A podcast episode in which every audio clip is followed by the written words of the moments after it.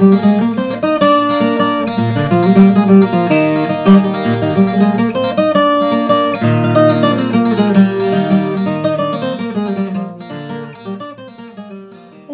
como é o bom som de uma viola, não é, gente? É bom demais tocar essa viola. Que delícia. O que? Você não sabe tocar viola?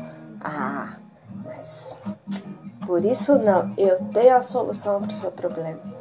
Tem uma receita que é infalível. Ó, escuta só. Você vai numa sexta-feira 13, à meia-noite, numa dessas igrejinhas do interior, sabe? Bem antiga numa cidade onde já tocou ou morou um violeiro bem famoso. Aí você vai lá com a sua violinha. Aí você deixa ela ali na moita, porque sempre tem uma moita perto. Aí você vai ver que nessas igrejas antigas tinha uns buracos que são os respiradores. Você enfia a mão lá. Aí, bom, aí você vai sentir que alguém apertou a sua mão. Aí você grita o nome desse violeiro famoso bem alto, bem alto, chama ele. E aquela coisa, uma mão peluda vai apertando a sua mão, mas vai apertando, apertando, apertando. Ó, não desiste, aguenta firme que vai dar certo. A mão fica segurando, apertando a sua mão e vai quebrando os seus dedos. Você escuta estralar os seus ossinhos. Ai, meu Deus, dá dá muita aflição. Mas vai aguentando, vai aguentando. Aí, quando acabar, você tira a mão, você puxa a mão e você vai ver seus dedinhos tudo pendurado, assim, cheio de pelo. É, eu não queria dizer muito bem claramente, não, mas na verdade essa mão é a mão daquele que a gente não fala o nome e que tem meu nome. Você sabe quem é, né? O cujo, o cão, ele mesmo. Aí, que, que você faz? Você pega a sua mão, que tá lá toda desmilinguida, toda estraçalhada, e vai pegar a sua viola. Quando você olhar para sua viola na moita, ela parece que vai estar tá respirando.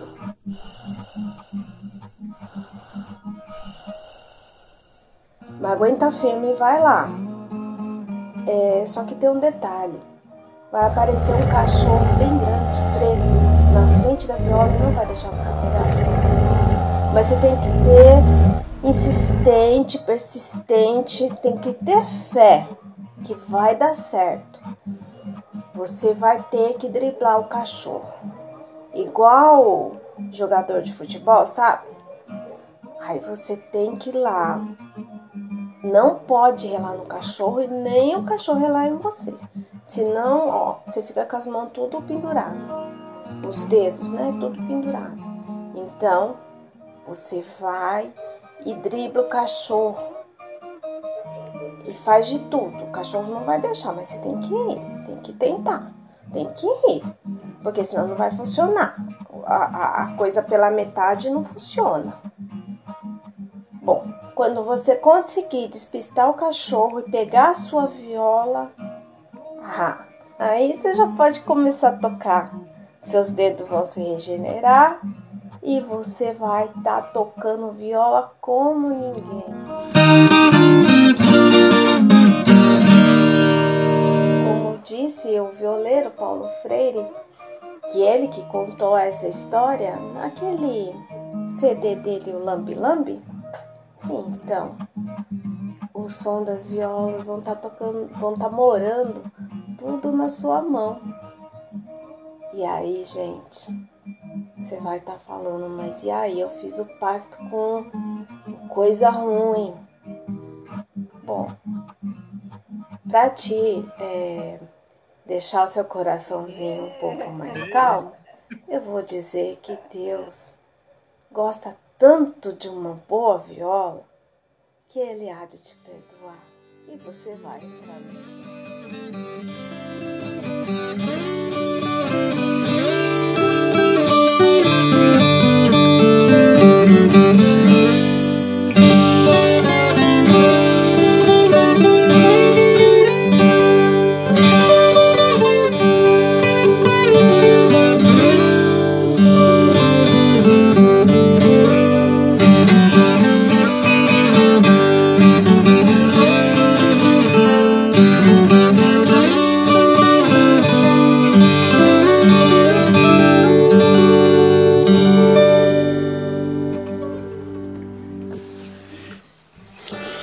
Eita, violinha boa, compadre. Eita, violinha boa, mate.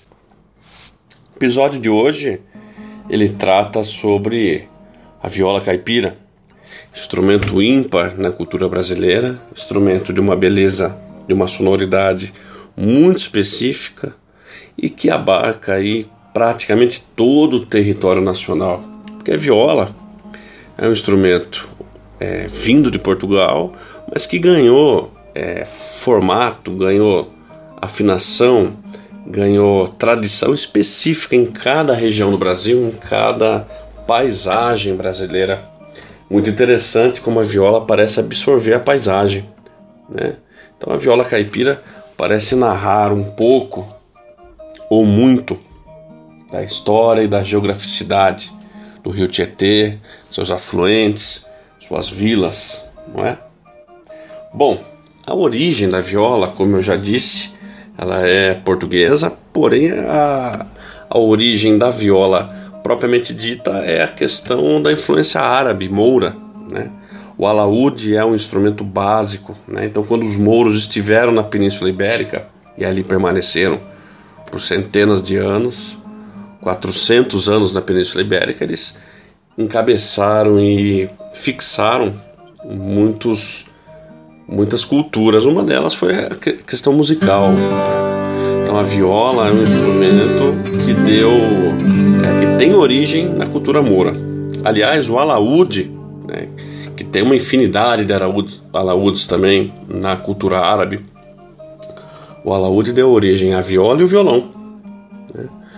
É, antes da chegada do alaúde, os instrumentos de cordas, assim, no modelo da viola do violão eram, eram mais raros na questão europeia, né? na região europeia. Certo? Então a viola vem pela semente árabe moura, pelo alaúde. E aí, uma vez no Brasil, ela foi tomando cores, texturas, paisagens diferentes. Viola caipira pegando toda a Paulistânia, na região de expansão de entradas e bandeiras, monções, tropeirismo, pega o território de São Paulo, norte do Paraná, parte do Mato Grosso, é, sul de Minas Gerais. Temos a viola em Rio Abaixo, que é uma viola no formato muito parecido com a viola caipira, aliás, idêntico, mas afinação totalmente diferente. Temos a viola de Iguape, a viola fandangueira do litoral paulista, Cananéia, Iguape a viola nordestina no Nordeste, né, com aqueles bocais metálicos, a viola de Buriti, em Tocantins, a viola de coxo, na região do Mato Grosso. Então, as possibilidades de viola são muito variadas. E outro ponto importante para a gente conversar sobre viola é a afinação. Né? A viola paulista, a viola caipira, por exemplo, ela é afinada em cebolão. Né? Só que essa viola que eu trouxe hoje aqui, ela tá afinada em rio abaixo. Tem um, uma tonalidade mais grave, né? Afinada em sol, sol aberto. Não quer dizer que não existe em São Paulo, né? Inclusive essa, essa afinação rio abaixo é conhecida como cebolinha. Então o pessoal também conhece aqui em São Paulo como cebolinha. Cebolão é a afinação típica, né? Ninguém sabe ao certo, não dá para se fixar a origem de um termo ou de outro, né? Porque cebolão, porque rio abaixo. Mas eu me pego, me presto aqui a contar a história das duas afinações, ao menos o que chegou, o que chega dos violeiros mais antigos para gente, né? É, cebolão é porque supostamente as pessoas choram quando escutam uma viola. E olha que isso, isso não está errado, não. Então aquela afinação é tão bonita que levou o nome de cebolão. As pessoas choram, logo, quando cortam cebola também choram. Então ficou cebolão, essa afinação típica da viola caipira. Essa daqui é o rio abaixo. Ela já tem uma história mais mais pesada, vamos dizer assim, né? Dizem que quem fez essa afinação, quem criou essa afinação foi o, o diabo, o sete pele, o cramunhão, o sem feição. E ele descendo em sua canoa, ele tocava violino rio abaixo. e as mulheres apaixonadas pela sonoridade, pela figura do sujeito, buscavam então, iam seguindo, entorpecidas esse som, acabavam entrando no rio e se afogavam. A história do, história do rio abaixo é um pouco mais trágica, mas muito bacana também.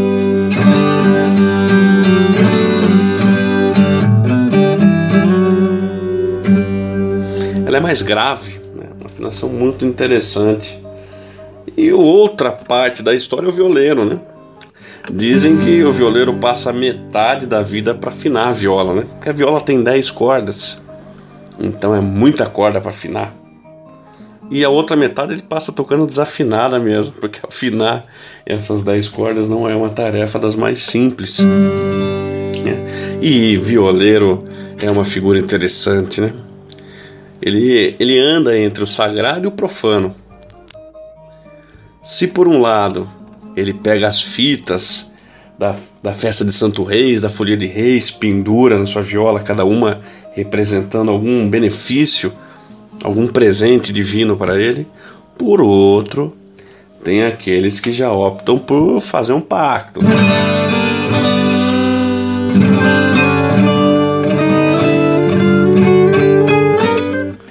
São muitas as maneiras de se realizar esse pacto, né?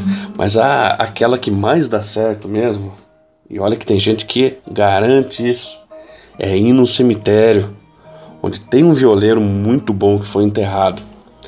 Aí você vai, chega na cova dele, com respeito, e aí faz as suas preces, faz, bate a viola lá que é capaz que a coisa dê certo, né?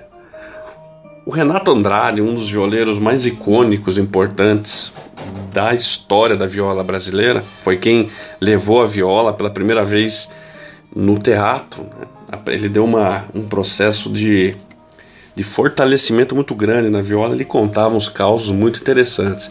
E para ele, o momento que o violeiro percebia que o pacto ia dar certo é quando ele olhava um, uma porca sendo seguida por um monte de patinho uma galinha sendo seguida por um monte de gatinho, os animais todos trocados. Aí o violeiro já sabia que o cramunhão estava por lá e que a história podia dar certo ou errado, né?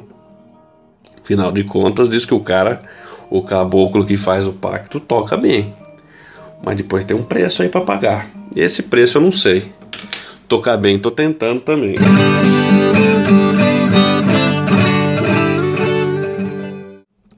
E esse episódio da viola não vai ficar por isso só não.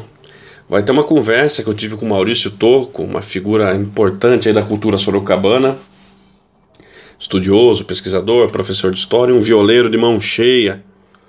E espero que vocês gostem desse episódio inaugural da Viola Caipira e depois escutem a prosa com o Toco, que vale a pena.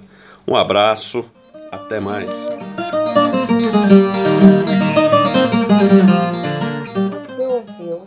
a mais um episódio de Vamos Prosear? Cotidiano e Cultura Caipira, um projeto de extensão da UFSCar Sorocaba, desenvolvido por Elton Bruno Ferreira, Henrique Pazetti, Paulo Lopes, Maíra Carriel e por mim, Neuza de Fátima Maria.